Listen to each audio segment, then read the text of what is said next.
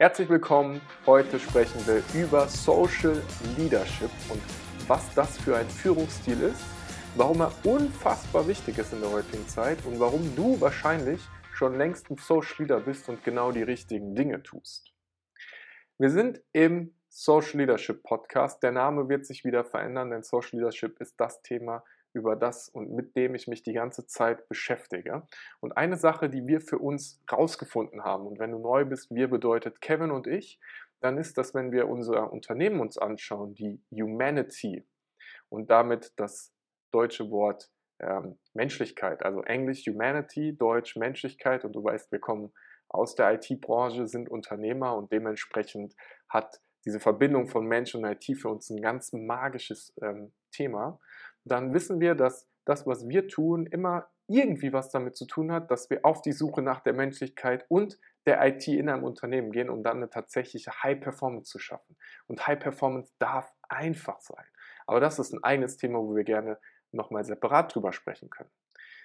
Und wir haben für uns herausgefunden, dass diese Kombination von Social Leadership und digitaler Exzellenz, das ist, was unsere Magie ausmacht. Und Social Leadership ist etwas, womit ich mich schon seit ja, ja, Jahren beschäftige am Ende und es erst heute so richtig verstanden habe, was das eigentlich ist, was ich denn da die ganze Zeit natürlich tue. Und genau da kommt auch schon der relevante, richtige Satz, was ich natürlich tue.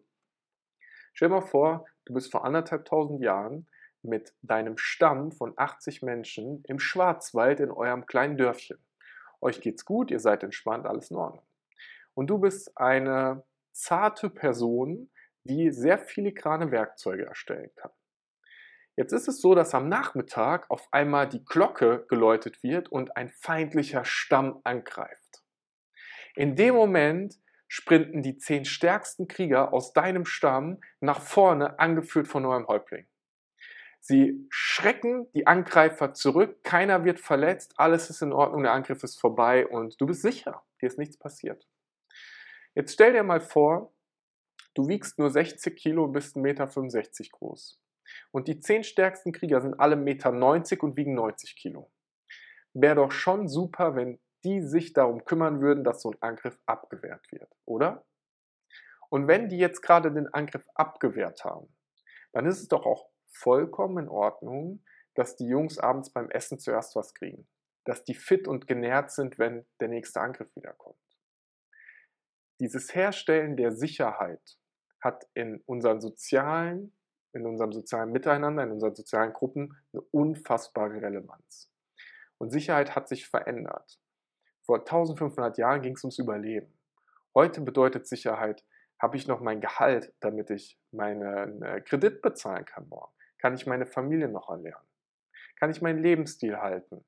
Kann ich meine Aufgaben erledigen, weil ich die Sicherheit habe, dass ich weiß, was ich zu tun habe? Wie fühlt sich das an, wenn ich mit meinen Kollegen interagiere? Habe ich emotional das Gefühl, dass ich immer aufpassen muss, weil mir einer eine reindrücken will? Oder ist es ein entspanntes, harmonisches, freundliches Miteinander? Was nicht bedeutet, dass es nicht leistungsorientiert ist.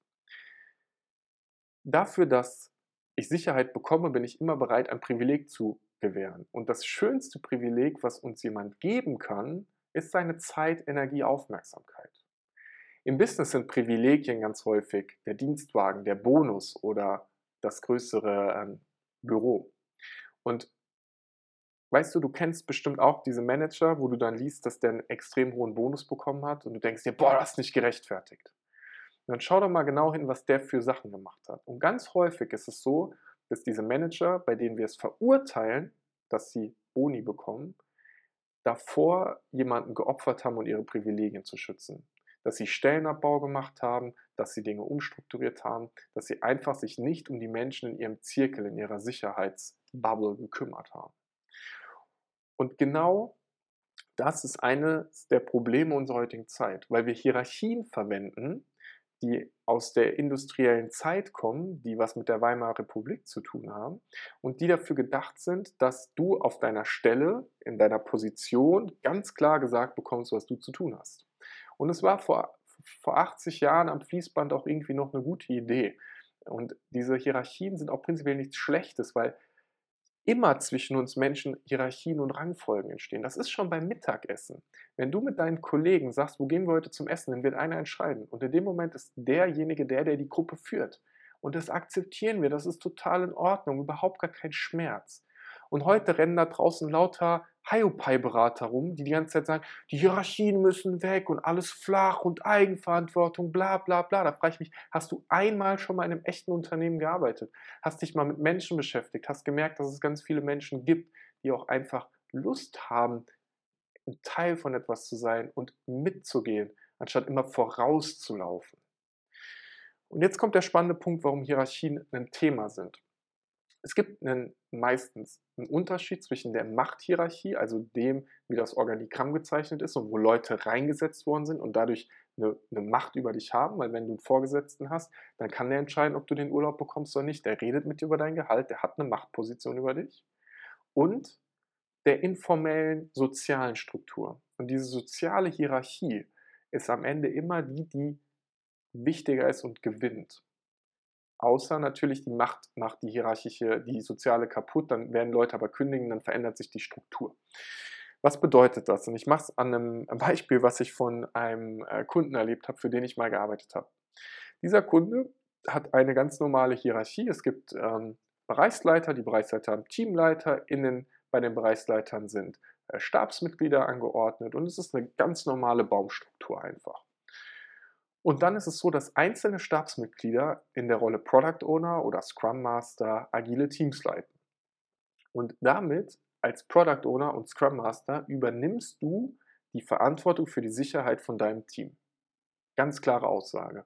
Du bist die Person, die dafür Privilegien hat. Das Privileg ist zum Beispiel, dass du in die Führungsrunden rein darfst, dass jemand für dich mit dir arbeitet. Du kriegst das Privileg vielleicht mehr Geld, mehr Verantwortung, darfst Entscheidungen treffen. Du hast Privilegien in diesen Rollen. Und du hast aber häufig keine hierarchische Macht. Und hier kommt so ein Gap auf einmal rein. Wie soll ich als sozialer Leader einer Gruppe die Sicherheit sicherstellen, wenn ich formell gesehen und in meiner Einstellung, Haltung gar nicht die Macht habe, um das zu tun? Da ist eine Lücke. Und jetzt ist bei diesem Kunden Folgendes passiert. Die sind in einer hierarchischen Struktur gewesen und es ist genau so, dass Leute aus Stäben, also aus so Stabsmitglieder, die einfach normale Angestellte sind, keine Führungsverantwortung, diese sozialen Leader sind. Und jetzt hat dieses Unternehmen restrukturiert, dass die, ähm, die Hierarchie, das Diagramm verändert, die Kästchen verändert. Und es sieht von außen total sinnvoll und logisch an. Und jetzt hängt ähm, die Bereichsleiterin, die vorher bei beim Timo war, hängt jetzt nicht mehr beim Timo, sondern die hängt jetzt beim Olli. Und es macht irgendwie Sinn. Das Interessante daran ist aber, dass es in der sozialen Struktur keinen Unterschied macht. Die soziale Struktur hat sich nicht verändert, weil die Personen, die vorher in der Machthierarchie in ihren Positionen waren, immer noch in ihren Positionen waren, aber jetzt anders zusammenarbeiten. Was eine vollkommen neue Herausforderung aufbringt, weil dort jetzt auf Führungsebene mal wieder Teams aufgebaut und entwickelt werden müssen starke Teams, die miteinander interagieren und die gemeinsam an einem Ziel arbeiten. Und in dieser sozialen Struktur sind immer noch die gleichen Menschen für die, für die Teams verantwortlich, die vorher auch schon diese Verantwortung übernommen haben und die auch die Privilegien genießen aber sie haben weiter keine hierarchische Macht bekommen. Und hier fängt es für mich an, im Social Leadership unfassbar spannend zu werden. Einfach mal den Blick hinter die Kulissen zu machen und zu sagen, okay, ich weiß zwar, wie die hierarchische Struktur ist, jetzt möchte ich verstehen, wie die soziale Struktur ist, indem ich ganz genau schaue, wie kommunizieren Menschen miteinander, wer hat welche Entscheidungspower, wer ähm, ist derjenige, der als Meinungsführer gedacht ist, wenn du zum Beispiel bei einer bestimmten Fragestellung sagst, IT-Architektur, hey, äh, wie sollen wir das denn machen? Dann gibt es bestimmt immer so einen Namen, wo du sagst, der muss das sagen und das ist dann irgendwie der Experte. Und mal ganz genau hinzuschauen, wie ist die soziale Struktur? Und dann bei zu überlegen, wer ist denn in der klassischen Hierarchie die Person, die für den Social Leader die Sicherheit gibt. Also wen, wenn du Führungskraft bist, Wer in deinem Umfeld sind deine Social Leader, die dafür sorgen, dass dein Unternehmen, deine Organisation funktioniert? Und wie kannst du denen die Sicherheit geben, dass die wiederum ihrem Team die Sicherheit geben? Weil es muss gar nicht so sein, dass du jetzt alles anpasst und alle Social Leader sind auf einmal auch in der Hierarchie Leader. Das wäre die nächste Organisationsveränderung, die nur Chaos bringt. Sondern zu erkennen, wie funktioniert mein Unternehmen wirklich und wo kann ich als Führungskraft denn die Unterstützung den Menschen geben, die tatsächlich dann auch Verantwortung für ihr Team übernommen haben. Und dann fängt Magie an zu funktionieren. Weil es in dem Moment, wo Leute sich sicher fühlen, können sie kreativ werden, Innovation machen. Es entsteht ein Flow in der Kommunikation, abteilungsübergreifend. Habe ich gestern erst wieder mit einem Kunden gehabt, der gesagt hat, meine Mitarbeitenden verstehen nicht, warum sie abteilungsübergreifend kommunizieren sollten. Dann sage ich, naja, das, dann gibt es kein gemeinsames Ziel, auf das alle hinarbeiten, oder? Weil habe ich so häufig schon erlebt, dass die Vertriebler zum Beispiel sagen, ja, ich verkaufe jetzt nicht mehr, ich habe schon so viel verkauft, dass ich am Limit meines Bonuses bin. Und dann hört er auf, im Sinne des Unternehmens zu agieren, weil er auf sein persönliches Ziel schaut, weil sein persönliches Ziel so geschaut ist, dass ähm, das äh, also entwickelt worden ist, dass er auch nur darauf schauen sollte, weil das seine monetäre Auswirkung hat, anstatt zu überlegen, okay, wenn ich jetzt noch mehr verkaufen würde, wie würde ich es denn schaffen, die das Operative noch weiter zu verbessern? Wie können wir es schaffen, unsere Kundenbeziehungen weiter zu optimieren oder zu verbessern? Wie können wir als gesamtes Team einfach gewinnen? Das ist so eine unglaublich relevante Frage. Weil in dem Moment, wo du als Social Leader agierst und Sicherheit für deine Leute herstellst, werden die anderen Probleme, wie exzellent zu sein, zukunftsfähig zu sein, doch auf einmal einfach. Wenn du ein Team hast, was an einem gemeinsamen Strang zieht, wo alle auf dem gleichen Nenner sind und verstehen, wie sie miteinander kommunizieren sollten und wie sie arbeiten sollen, dann müssen wir doch nicht mehr darüber reden, ob Digitalisierung eine Herausforderung ist, sondern dann wird digitale Exzellenz auf einmal einfach. Und das ist ja auch das, was wir schon seit, seitdem wir unser Unternehmen gegründet haben, irgendwie sagen. Wir machen die Dinge einfach, weil es darf einfach sein. Und ich erlebe immer die Organisationsberater, die von außen reinkommen und dann überlegen, wie kann das alles sich so optimiert werden und gar nicht richtig zu den Menschen schauen. Weil wir dann wieder in einer Machthierarchie sind und uns nicht trauen, dort die richtigen Punkte anzusprechen und zu sagen, hey, pass mal auf, du in deiner Führungsrolle, weißt du überhaupt, für wen du verantwortlich bist, wem du Sicherheit geben musst, zu welchem Team du gehörst, mit, ob du mit deinen Führungskollegen auf dem gleichen Nenner bist, ob ihr an den gleichen Zielen arbeitet, das sind doch Fragen, die relevant sind. Und da muss ich nicht alles verändern sondern Klarheit schaffen, die richtigen Fragen stellen, in eine Kultur kommen, in der ich auch mal hart leistungsorientiert diskutieren darf, ohne dass es dekonstruktiv wird. Und genau das ist für mich ein Teil von Social Leadership. Und deswegen sage ich in letzter Zeit auch häufiger, wenn ich in Gesprächen mit Menschen bin, Responsibility before Privilege. Verantwortung, bevor du Privilegien bekommst. Wenn du möchtest, dass jemand deinen Weg teilt und etwas leistet und etwas für dich tut, dann frag dich doch mal, wo du für ihn was tun kannst, wo du zuerst Verantwortung übernehmen kannst. Und ich möchte heute die Folge nicht so überstrapazieren, weil ich glaube, dass da schon jetzt wieder ein paar spannende Impulse ähm, drin waren und das auch manchmal schwer zu verstehen ist, weil wir dann anfangen zu sagen, ja, okay, wie ist das denn bei mir und macht das denn Sinn und ist das denn wirklich so? Und dann kommt die Geschichte, die wir uns erzählen, weil wir geprägt sind. Und dann versuchen wir das abzugleichen mit allen Informationen, die wir haben. Und dann wird es herausfordernd und bla bla bla. Deswegen ähm, mache ich gar nicht so häufig. Spreche ich hier jetzt mal das Angebot tatsächlich aus, wenn du äh, gerade Führungskraft oder Unternehmer bist und in dem Kontext unterwegs bist, dann lass uns gerne mal einen Kaffee trinken. Ich äh, packe dir einen Link unten rein, wo du dir einen Call buchen kannst und dann schnacken wir einfach mal miteinander, wie das bei dir konkret ist und wo du noch Potenzial hast im Social Leadership, in der digitalen Exzellenz, um rauszufinden, wie du dein Unternehmen zukunftsfähiger machen kannst. Weil, und das liebe ich tatsächlich, wir so viel Angst vor Veränderung haben, unterbewusst, natürlich niemals ausgesprochen, keiner hat Angst vor Veränderung, hey, wir machen das einfach, alles sind immer nur die anderen, die nicht wollen, ich bin immer bereit. Und davon, dass der Markt sich so verändert, dass wir vielleicht nicht mehr relevant sind, dass wir aktionistisch die falschen Dinge tun. Und aktionistisch bedeutet immer den nächsten Trend nehmen, das nächste Framework, die nächste Methode. Und das möchte ich ganz klar sagen. Social Leadership ist für mich nicht die nächste Methode. Es ist der Name, den wir bei uns dem, dem Ding nennen, weil dieses Social für mich so wichtig ist und weil Leadership mir wichtig ist. Und auch digitale Exzellenz. Wir sind in einer Zeit, in der digital einfach omnipräsent ist. Und exzellent zu sein ist auch nichts Verkehrtes dran. Exzellent zu sein bedeutet nicht starr zu sein. Ähm, und durch diese Verbindung nehmen wir einfach das, was schon da ist, mit den Menschen, die da sind und holen aus den Menschen dann das meiste einfach raus. Das hört schon fast ein bisschen ausbeuterisch rein, aber ich finde, ähm, da habe ich heute mit unserem Werkstudenten Jakob drüber gesprochen, wenn du eine, eine richtig geile High-Performance-Organisation hast, die mit Freude und Sinn und Leidenschaft Ergebnisse liefert, dann wird es mühelos.